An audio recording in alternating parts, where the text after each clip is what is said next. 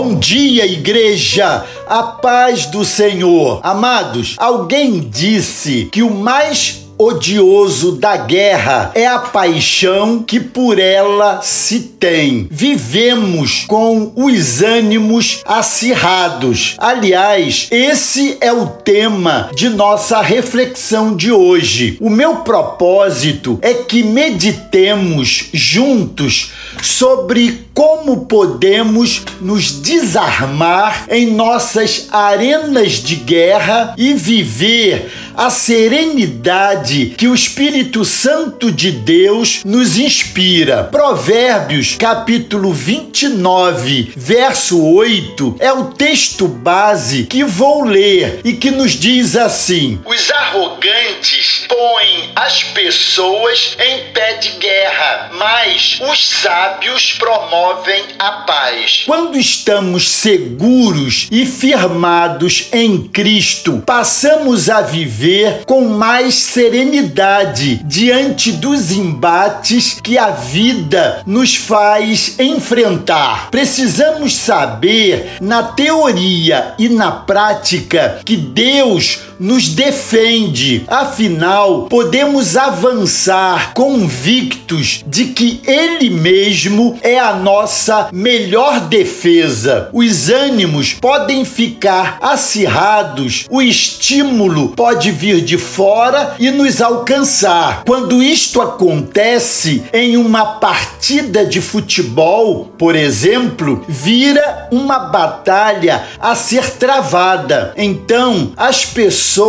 em bando se agridem e se matam. Que estupidez! Com ânimos acirrados, uma proposta política posta para discussão transforma-se numa trincheira de onde balas de canhão são disparadas sem serenidade, um credo religioso que sempre deveria estar a serviço da paz converte-se numa guerra celebrada. Em casa, quando os ânimos se acirram, o convívio familiar fica transtornado até que as conversas ou as refeições se convertam em tragédias vividas. Amados, podemos nos desarmar, podemos baixar nossa voz em vez de elevar, podemos